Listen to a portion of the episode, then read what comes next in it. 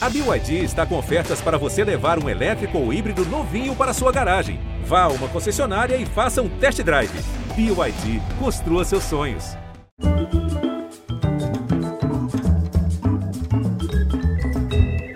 Olá!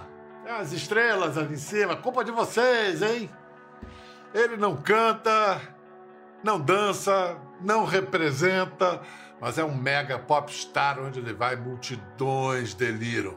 O que ele fez para isso?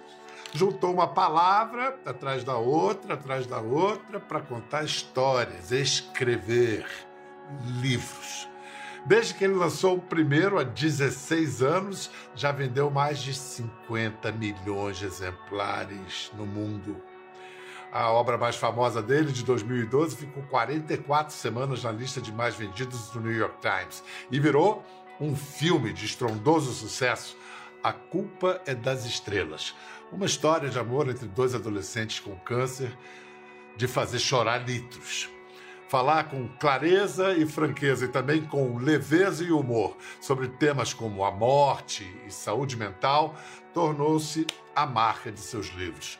Não é diferente com este aqui, o mais recente, seu primeiro de não ficção, Antropoceno Notas sobre a Vida na Terra, que é escrito a partir do podcast que ele mantinha sobre o assunto. Mantém, na verdade.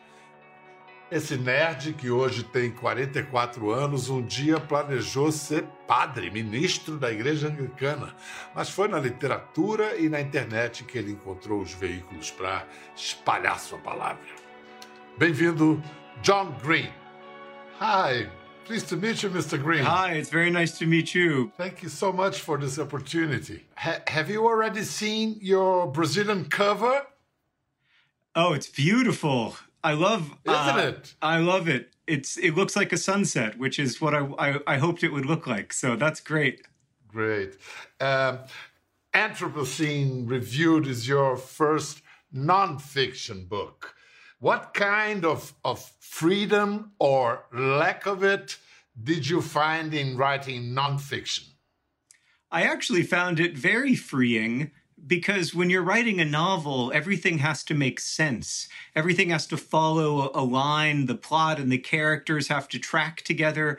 But of course, in real life, nothing makes sense. And the wonderful thing about writing nonfiction is that it didn't have to be rational or reasonable, it only had to be true. But at the end, it does make sense. I, I mean, not not life and reality, but your book. Uh, Thank it's you. quite, uh, you, you, you've done the trick. When did you first come across uh, the, the expression Anthropocene? So I first heard it when before I wrote books. I was a book reviewer at a magazine here in the United States. And Booklist. yes, and when I worked at Booklist, I first heard Anthropocene in a in a book that I was reviewing. And that was almost 20 years ago. And the idea was uh, new to me, certainly, that we've entered a new geologic age, an age in which humans are so much the dominant species on the planet that it really is an age that has to be named after us. Let me give a general view of the book for the our audience, those who haven't had the luck to read it yet. O livro tem 40 ensaios sobre os mais diversos aspectos da humanidade, a partir de assuntos tão variados quanto filmes, ursinhos de pelúcia, poemas, doenças, refrigerantes, animais, esportes, televisão, teclados de computador. A partir desses temas, John Green nos leva a explorar e analisar nossas fraquezas e as nossas capacidades. É uma onda. At the end of each review, you rate that aspect of, of, of humanity on a five star scale. Which things earned the highest scores? For me, I mean, it's very personal. Anytime you're writing a review, it's extremely personal. So what what's a five star thing to me may not be to you, and that's okay. But for me, the first thing in the book that rates five stars is sunsets.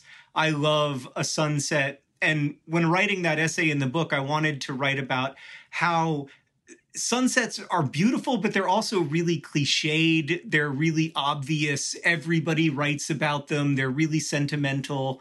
and it's hard to know how to write about a sunset in a way that will really reflect the beauty of a sunset. And eventually, in the course of writing the essay, I realized that I just needed to lay down all of my cynicism and the irony that I used to protect myself and just acknowledge that sunsets are so, so beautiful.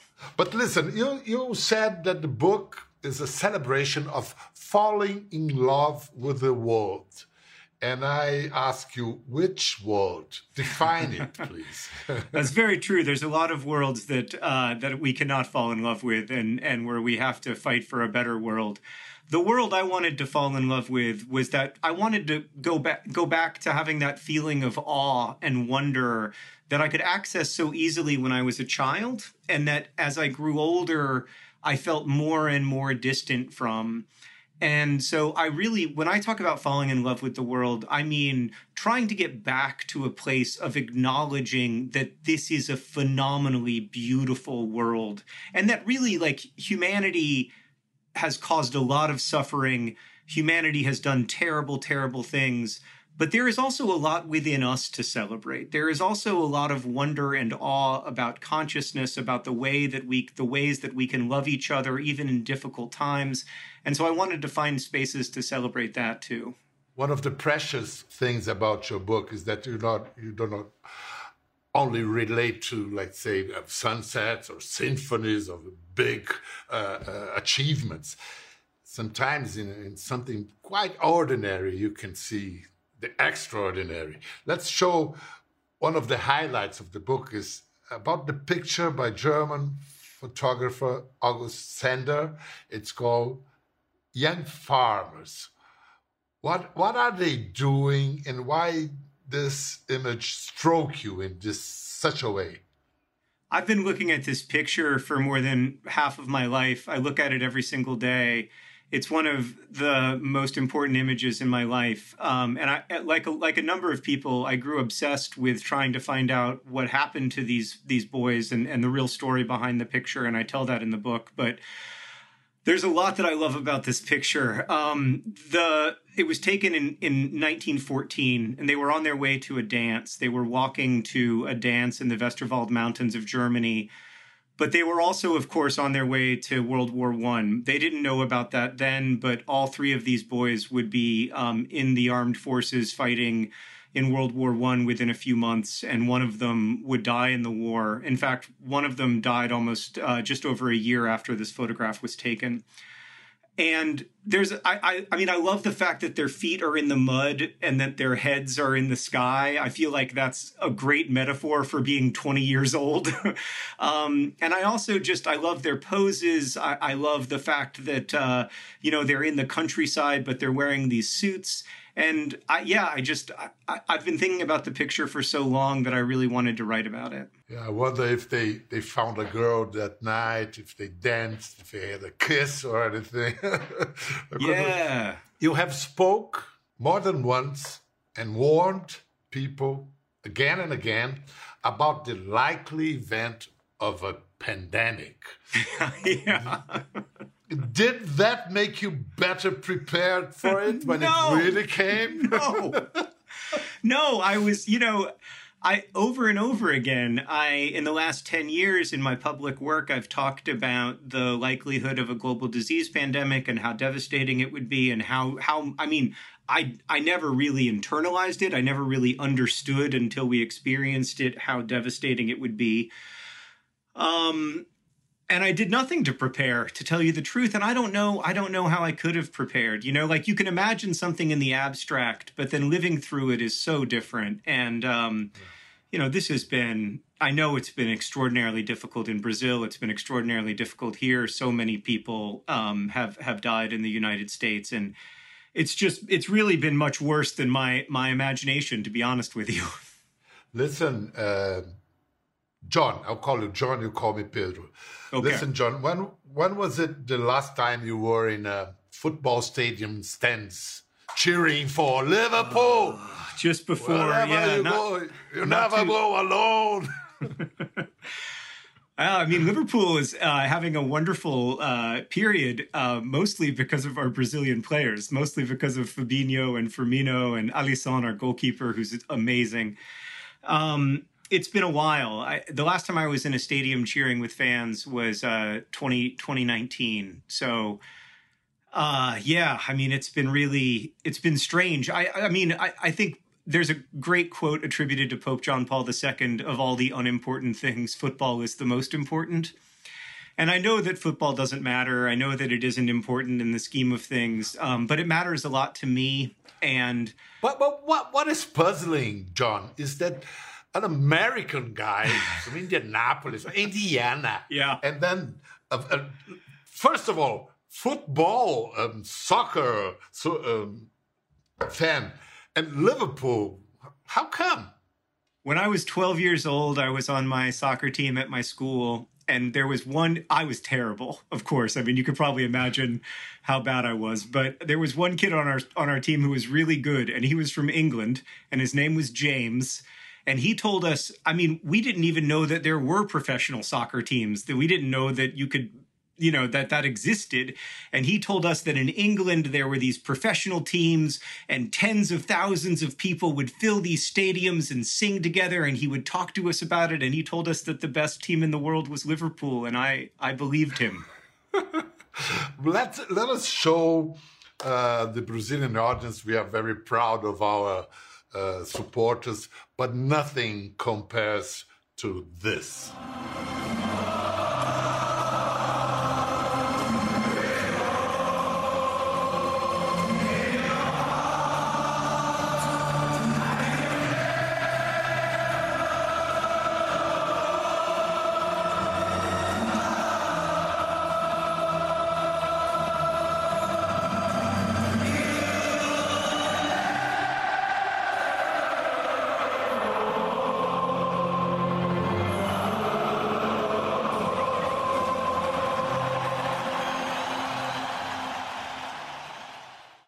It's thrilling. It's incredibly beautiful. The song in the musical where it was originally written is very sad and slow, and it's sort of like almost like a funeral dirge. And when Liverpool fans sing it, and now other other clubs sing it as well, but when Liverpool fans sing it, um, it becomes for me a song of great hope a song that lifts us up, that tells us that, like, even when we feel alone, and we will all feel alone in our lives, that we aren't alone because we are we carry with us the love of all the people who loved us.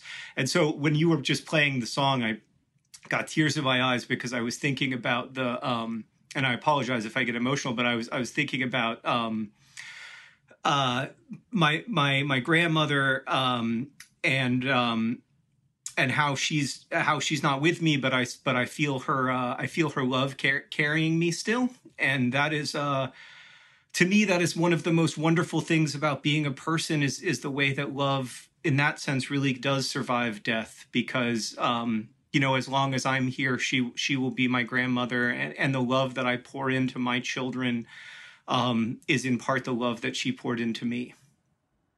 When did you when did you lose her? Uh, a few years ago. Um, I'm going to tell you a story about football. So, oh, good! It's my favorite kind of yeah. story. Yeah, I was in, in the, covering the World Cup in 2006 in Germany, and then at the first page of the Frankfurter Allgemeine, there was this headline: "Warum mit dem Fuß," which means "Why with the feet." So it was a whole story. it was a whole story considering why yeah. is football played with feet? Yeah. The only one. You know the answer? I don't. Because it's harder. it would be too easy if we played it with our hands. I find this amazing. Oh, it's so great. It is. I mean, it's it, you know, it, I I talk about this in the book, but it is strange how much resources and time and energy and money we pour into trying to develop very sophisticated strategies for kicking a ball into a net.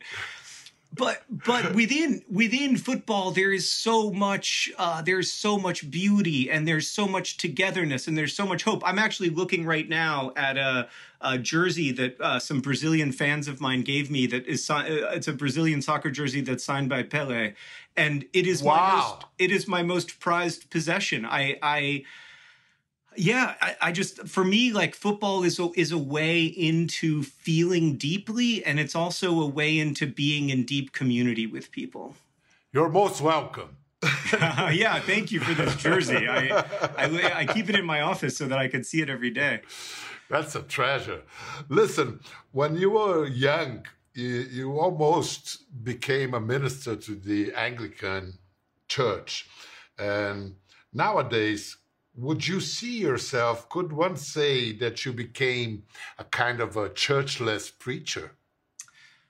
Uh, that's an interesting question. I, I, mean, I think in some ways I, I, I have, or at least I have tried to, and in some ways this book is is a way of me trying to continue that work.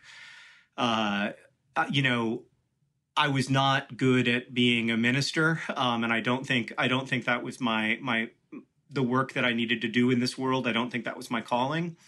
But I what I really valued about the work and what I what I have missed about it in the years since I uh, decided to do other things was that you know that sense of being deeply connected to to a group of people um, having a having and, and having a sense of a sense of obligation to them you know having a sense of obligation to them as their pastor and uh, I I try to take the obligation that I have with our online community as seriously as I tried to take the work of uh, ministry when I was doing it.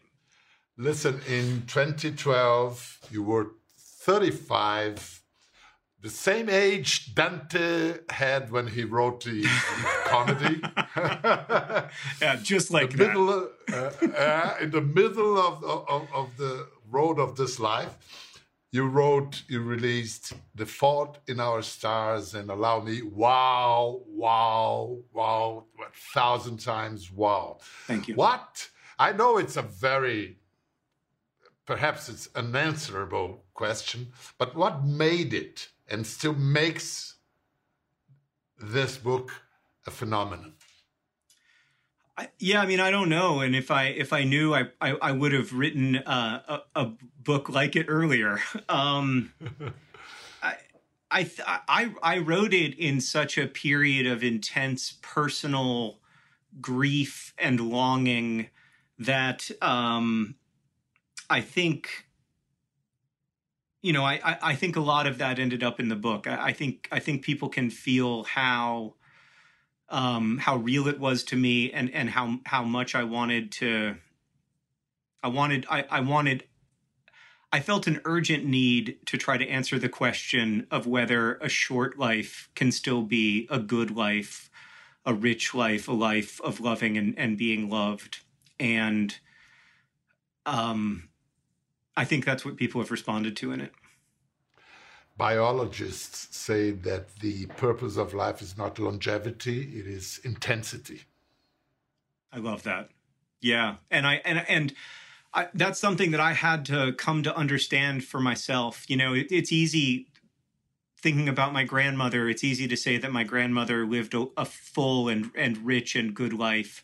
She lived a long life. She had children and grandchildren. She got to see us grow up. She was at our weddings it's much harder um, it's much harder to to understand why people die young um, or to reconcile yourself to that reality um, and i can't to be honest with you I, I, can't reconcile it and i don't think that I, I don't have a reason and i don't for me i, I, I can't i can't get there um, but where, what i can get to and what i hope i got to in, in the book is that a short life can be a very valuable life um, and can have a lot of love in it. Did you approve of the movie? I did, yeah. I mean, I didn't make the movie, uh, and I wouldn't want to make a movie, and I don't know how to make movies, and I don't. It's not something that I really would like. If I'm not, just, it's not my world. But um, but I thought it was very, yeah, emotionally powerful, and I thought the performances in it were really um, lovely, and I, I'm still friends with a lot of the people who were involved in it. Allow me to show our audience a, a scene of the movie. What are you thinking about? Oblivion. I know it's it's kid stuff or whatever, but you know, I always thought I would be a hero. I always thought I'd have a grand story to tell. You know, something they published in all the papers and.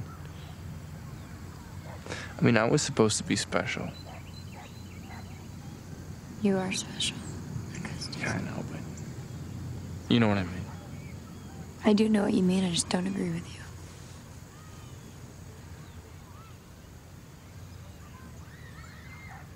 You know this obsession you have with being remembered?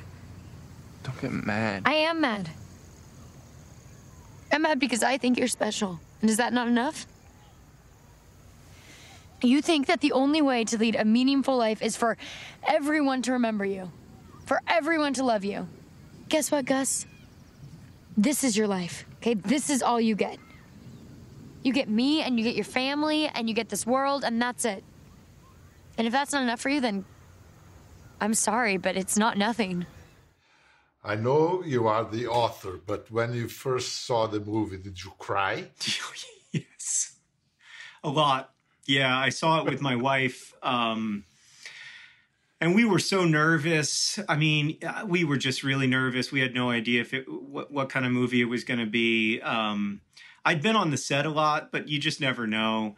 Sarah and I have been married for 15 years, and I cry all the time. I cry almost every day, but Sarah almost never cries. I, she's cried like three or four times in our whole marriage, and so I was crying. I knew I was going to cry, but when I turned, looked over, and I saw that Sarah was crying, I was like, "Oh, this is this is very sad." I hear that you made a cameo in the movie and was cut out. Was cut out of the final version. Was it that bad? It was that bad. Yeah, it was really. I'm not a good actor. What's in your nose? Jackie, I'm really sorry about that. No, it's totally fine. It's called a cannula. It helps me breathe. Uh, you would think, like, I'm comfortable being on camera, so you would think that I could at least say like two lines, but I was it was distractingly bad. And then the producer had to call me. The poor guy had to call me and say like, "Hey, so we're ready for you to watch the movie. Um, there's just one thing you need to know, which is that we cut you out of it." yeah. There was a problem with the sound, yeah, you know, yeah. it didn't work quite well. Technical problem. Listen, uh, in, in the fourth one, in our stars, portray cancer not as a battle to be won, but something to be lived with, as, as well as one is can cope with it, and and and in and it, you probably um, state that this applied to mental disorders as well. It's another important theme for you.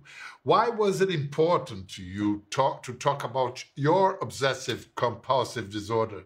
Was it more important to you, or you figured out that it was more it was important for, for a whole lots of people? Yeah, it. I, I don't need to talk about it for myself, um, and I probably wouldn't talk about it except that I do feel like it's an opportunity to tell people who are struggling or to show people who who are struggling with with mental illness that it, it is possible to to get better um, and that that treatment is uh, works for the vast majority of people. Um, so I you know I've I've had serious mental illness for most of most of my life, certainly all of my adult life, and at times it's really difficult, really really difficult to live with. Um, but I also have a wonderful life. And I think that's true for a lot of a lot of chronic illnesses. I think a lot of people who um, you know live with chronic pain or, or live with chronic illness, um, it can affect your quality of life, and it can be really frustrating and difficult to manage. And um, at times, it can be unmanageable. But it is also uh, there are also, for me at least, wonderful days, and I want to I want to share that good news that like I think there is hope.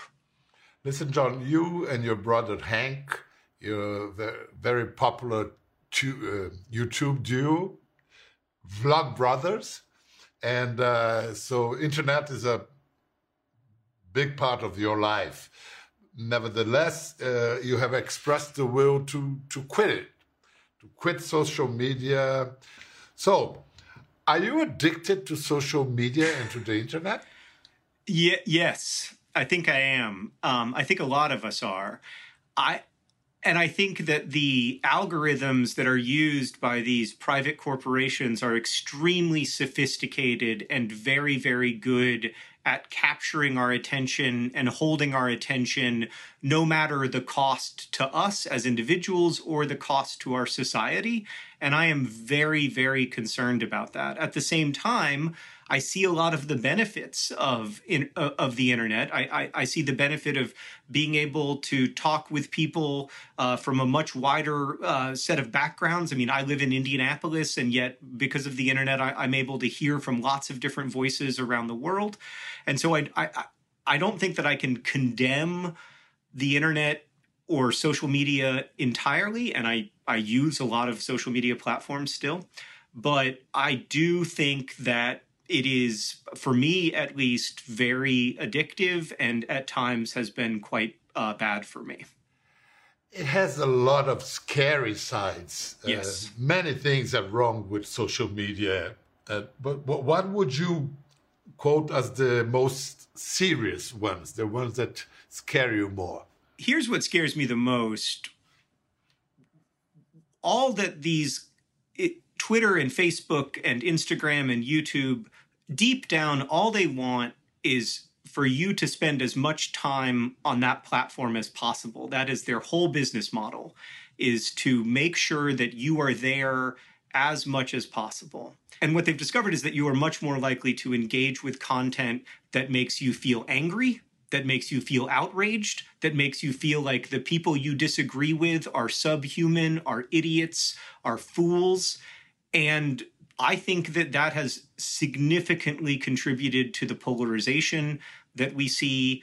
I also think that it has contributed to a lot of disinformation uh, because I, I, I, think the internet, the, these platforms deep down, in terms of their business model, they don't care if the information you're seeing is reliable. They don't care if the information you're seeing makes you happy or even whether it makes you better informed. All they care about is the number of minutes that, that you spend on their platform.